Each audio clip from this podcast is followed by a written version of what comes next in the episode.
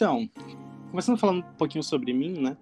É, sou farmacêutico, me formei na UNB, na Faculdade de Ceilândia. É, e é uma, um, uma, coisa muito engraçada, porque a minha primeira opção de curso era comunicação social. Olha isso. E aí, tá vendo? E eu sempre gostei muito dessa pegada artística, e eu sempre gostei, enfim, criativa. Então eu queria muito, é, sei lá, fazer filmes e ser diretor de cinema, uma coisa, uma vibes assim. Há muito tempo atrás, né? Minha mãe trabalhava na, no Ministério da Cultura na época, e ela era assessora do Gilberto Gil. E, sim, e aí ela trazia vários e mais vários e vários livros de cinema, de da temática de comunicação social em geral para eu ler que os colegas dela davam. E eu sempre queria isso. Só que na época do vestibular, falei, né? Não. Moro no recanto, aqui, faculdade de Ceilândia do lado da minha casa, eu acho que eu não, não quero mais comunicação social, não. E, e aí eu fui pro campus da saúde, né? E aí, dentre os cursos lá, eu falei, ah, farmácia deve ser isso aí. E fiz farmácia, me formei, mas sempre curti essa parte criativa. E, mas aí, no, na, no curso de farmácia, eu sempre gostei muito, me amarrava na parte científica, de descobrir novas coisas e pesquisa, sempre, sempre gostei. Mas sempre com um coraçãozinho ali na parte criativa. E aí eu sempre tentava juntar as duas coisas. E na, na, na UNB vocês sabem que a gente consegue escolher optativas da área que a gente gosta, a, a grade não é tão fechada, né? E aí eu sempre pegava, sei lá, comunicação e saúde, umas coisas assim. É, sempre gostei disso. E cosmetologia e, e, câncer. Sempre era a minha vibe em todas as, as, disciplinas ali. Me formei e os professores sempre falando, Vitor, é, nossa, seu evento ficou muito legal ali. Aquela imagem que você fez pro artigo ficou muito boa, porque eu também fazia ilustrações para artigos. É, e aí eu comecei a ver que era um nicho ali no, no na universidade que não tinha muitas pessoas é, trabalhando, não tinha muitas empresas aqui em Brasília que trabalhavam nessa parte mais de comunicação científica. E aí eu abri há três anos atrás minha primeira empresa, que foi a Specs em Comunicação Científica, né? É, então, como eu já era cientista, e aí eu comecei a, a, conhecer muitas pessoas que também eram cientistas, mas que não tinham essa pegada criativa. Então, ah, quero sub submeter um artigo, mas eu não sei desenhar. E, Vitor, faz arte para mim. Aí eu comecei a fazer arte para as pessoas, e um foi falando pro outro, e ah, quero fazer um evento é, em tal temática. Vitor, sei que você faz uns eventos assim. E aí foi, foi nessa brincadeira aí, abri minha empresa e comecei a trabalhar principalmente com eventos e ilustrações científicas. Mas ainda tocando meu mestrado, tocando meu doutorado, é, meio que separado, assim. Então, só que eu comecei a não gostar mais das pessoas mandando em mim e sendo contratado por outras pessoas. Então eu comecei a, abrir outras empresas e trabalhar meio por conta própria, assim, ah, quero fazer um projeto, que é o Vox, que você até citou. Eu escrevi ele dois anos atrás, eu falei, vou fazer esse evento. E aí eu comecei a conseguir investimentos, tanto privado quanto público. E aí meio para fazer um projeto meu, né? Fazer o que eu gosto, mas sem outras pessoas é, cobrando o tempo todo. E aí eu descobri que eu adoro fazer isso, adoro empreendedorismo. Aí recentemente comecei a abrir uma empresa de cosméticos. É, e, sempre e agora estou fazendo a comunicação científica de uma revista internacional europeia e estou gostando muito disso. Então, o objetivo agora é defender o doutorado e focar nessa parte de empreendedorismo, né? E defendendo o doutorado, vou virar um dos diretores dessa outra revista. Enfim, é,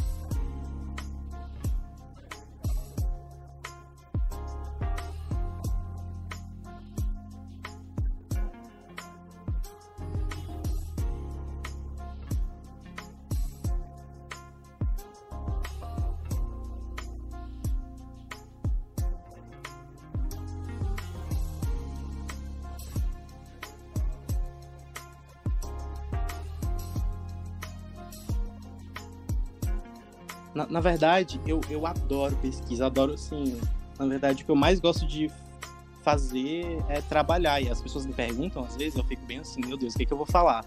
Tipo, ah, o que você gosta de fazer no tempo livre? Eu, ah, trabalhar.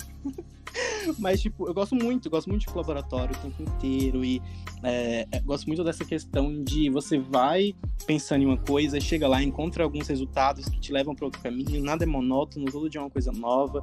Então eu me amarro muito nisso. E o mais legal é que eu consigo.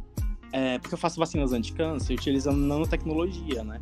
Então, o mais legal é que eu consigo aplicar conhecimento nas minhas empresas. Porque, por exemplo, a mesma nanopartícula que eu desenvolvi para tratar câncer, eu fiz algumas alterações nela para um creme, por exemplo. Então, meio que um, é um conhecimento que eu uso tanto para o doutorado, tanto para pesquisa, quanto para as minhas empresas, e me dá um retorno é, financeiro nisso, fazendo algo que eu gosto, né?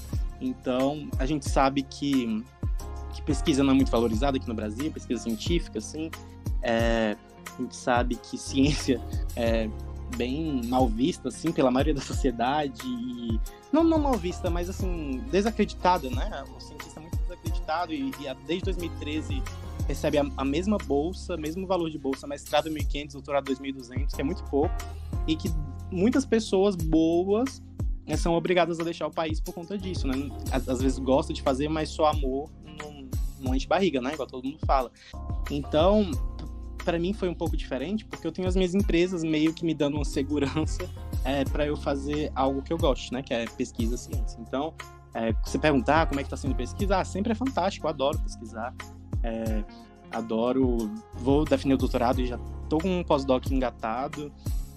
É, então, planejo viver assim nessa, nessa loucura de pesquisa em empresa o resto da minha vida. E se for assim, eu vou ser uma pessoa realizada, feliz, sabe? Só isso, só fazer o que eu gosto. E todo dia acordar animado para ir trabalhar, sabe? Acho que o que mais motiva é isso. Acho muito sensacional e é muito legal ter reconhecimento, sabe? Por exemplo, o Voxel tá fazendo. Já tem umas 15 matérias em jornais de Brasília do Voxel. E é muito legal porque ver que, sei lá, as pessoas estão gostando do seu trabalho.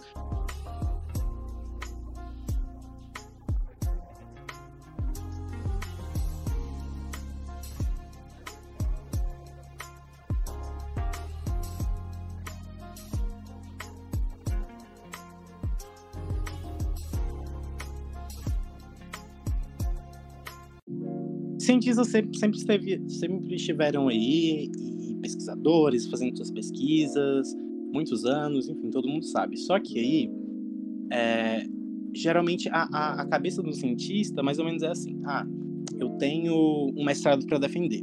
Então, eu vou lá para o laboratório, faço, faço meus experimentos, depois escrevo meu artigo, escrevo minha dissertação, defendo, depois o doutorado, aí corre, corre, corre, faz um monte de coisa, publica os artigos, defende, pronto, acabou. Sempre foi assim. E aí, é, eu sempre senti muita falta de, do cientista meio que aparecer para a sociedade, sabe? Tanto é que é, quando tinham, tinham, antes do, da pandemia e tal, as marchas pela ciência, é, dava 50 pessoas. marcha pela ciência, tipo, com 50 pessoas. Eu ficava olhando assim, tipo, qualquer tipo de marcha, sei lá, marcha LGBT, marcha para Jesus, marcha pela maconha, qualquer, dá pelo menos, sei lá, mil pessoas. Agora, pela marcha pela ciência dava 50, sabe? E aí, a culpa é da sociedade totalmente? Não, a culpa é dos cientistas que é, nunca estiveram ali mostrando.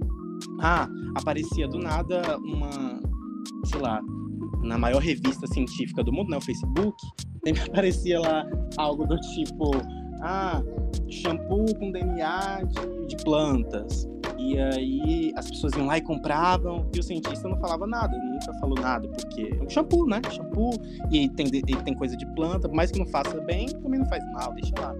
E aí, ah, abacate cura o câncer. Ah, abacate faz bem, né? Então, meio que a gente nunca esteve tão, tão presente na sociedade assim. E aí, quando a gente precisa do apoio popular para eventualmente ter mais investimento em ciência, em projetos de pesquisa, enfim, é, nunca estiveram lá por nós. Né? Então, basicamente, é isso que eu, que eu penso assim. Então, por nós cientistas, né? É, e aí a gente sofre com isso hoje, na questão de das pessoas acreditarem em diversas fake news aí absurdas, por exemplo, ah, vacina que muda, muda o, mudança de, provoca mudança de sexo, vacina vai transformar você em jacaré, as pessoas acreditam nisso, né? Então é meio que, né? Nesses momentos difíceis para a ciência, a gente vê o tanto que faz falta o cientista realmente aparecer na sociedade em projetos de divulgação científica, né? Porque é muito importante, além de você fazer sua pesquisa, é, mostrar para quem paga é, a sua pesquisa o que, que você descobriu e os seus novos produtos e, enfim, os seus artigos. E geralmente é, cientistas nunca, nunca, se preocuparam com isso, né? Geralmente era, ah, faço meu artigo, publico numa revista internacional que ninguém vai entender, só quem é da área e tá tudo certo. Só que não é bem assim.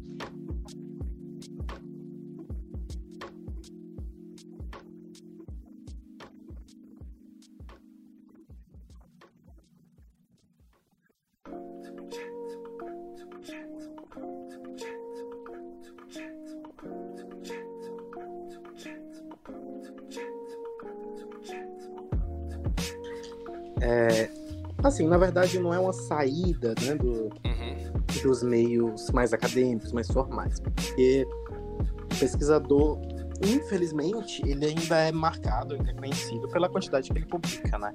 Então, se o pesquisador não publica, ele já é um pouco mal visto, assim, entre a comunidade de outros pesquisadores.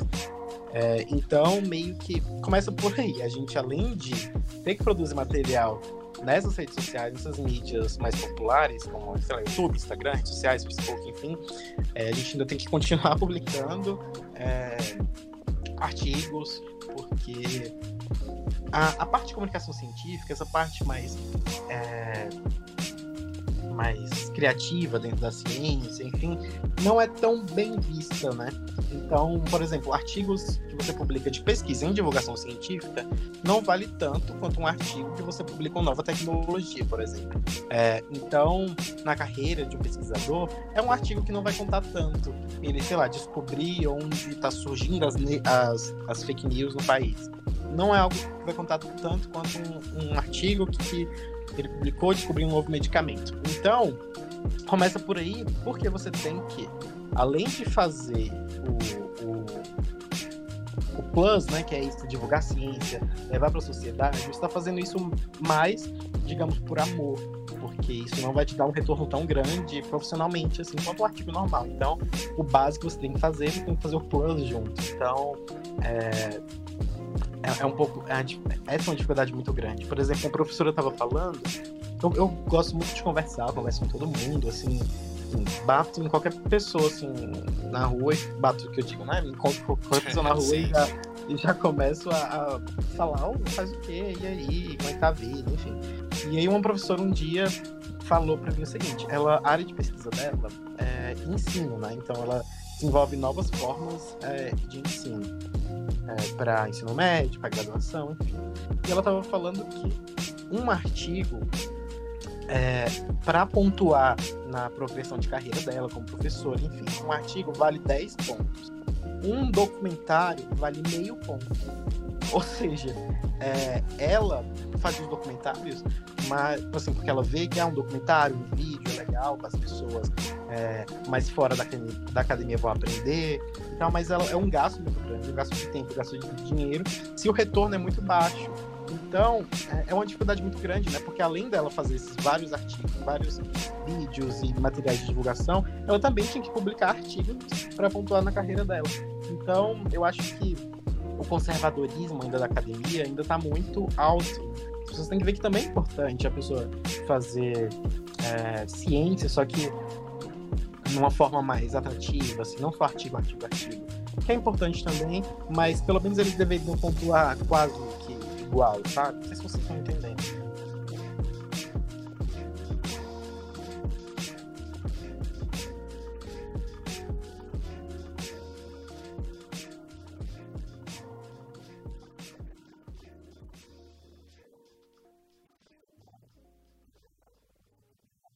Pois é, assim, melhorou muito, melhorou muito. É, a pandemia teve essa questão que trouxe muitos divulgadores científicos, trouxe muitos pesquisadores a serem entrevistados em programas de TV, é, mostrou muita coisa que antes não era mostrada, por exemplo, a produção de vacinas, é, enfim. A gente vê o jornal e já tem animações belíssimas lá de uma célula é, sendo infectada, e tipo, isso é muito interessante, né? É, então, esse lado de pandemia, trou é, enfim, nesse lado a pandemia trouxe uma, uma um ganho né, para a ciência, nesse lado de divulgação científica, sim. Até porque é, colocou meio que vários profissionais fora da área da ciência para trabalhar nisso. Né? Por exemplo, você vê uma ilustração bonita e tal, dificilmente realmente foi um cientista que foi lá e desenhou.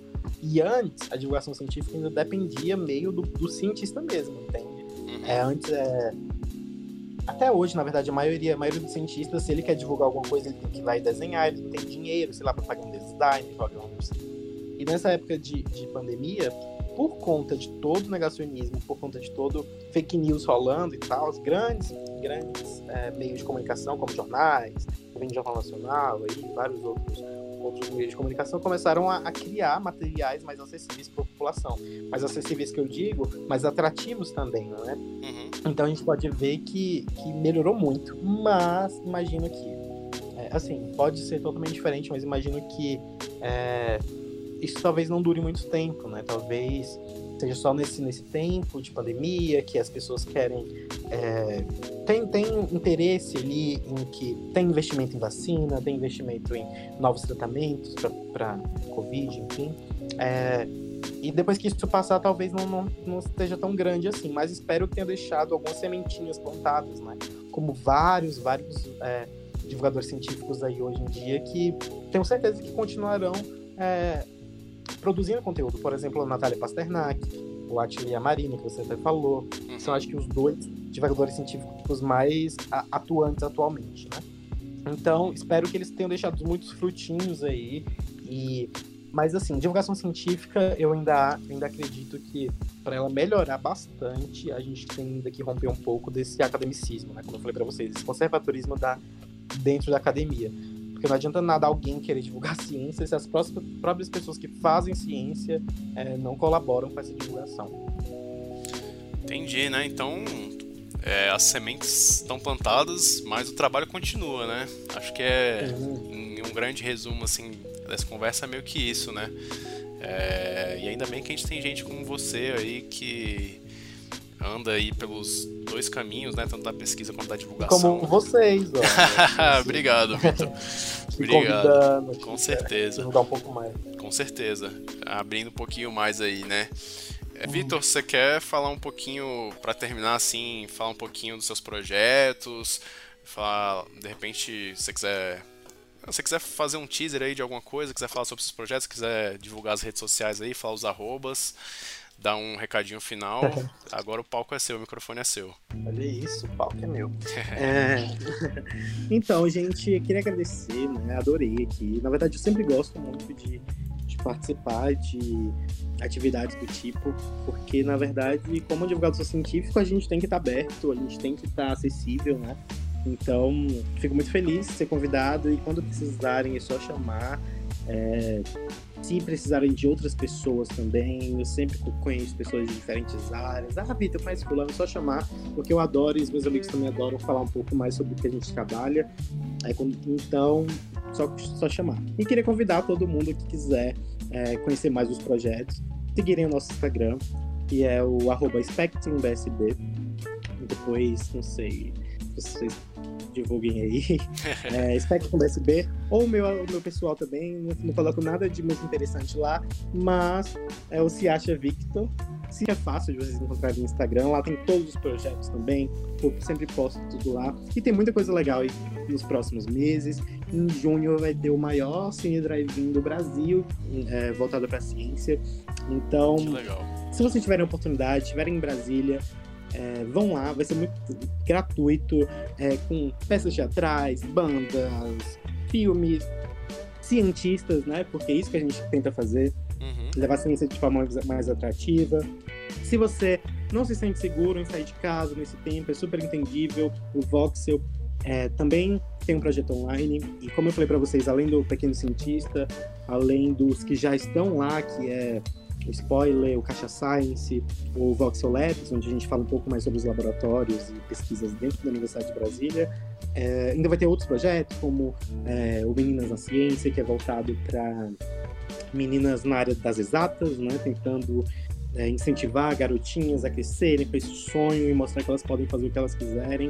Então, e muito, muito outros, outros conteúdos que eu adoro e eu me divirto super fazendo e eu acho que vocês vão se divertir assistindo também. E tudo isso vocês encontram lá no, no Instagram. E, e é isso. Eu acho que eu falei tudo.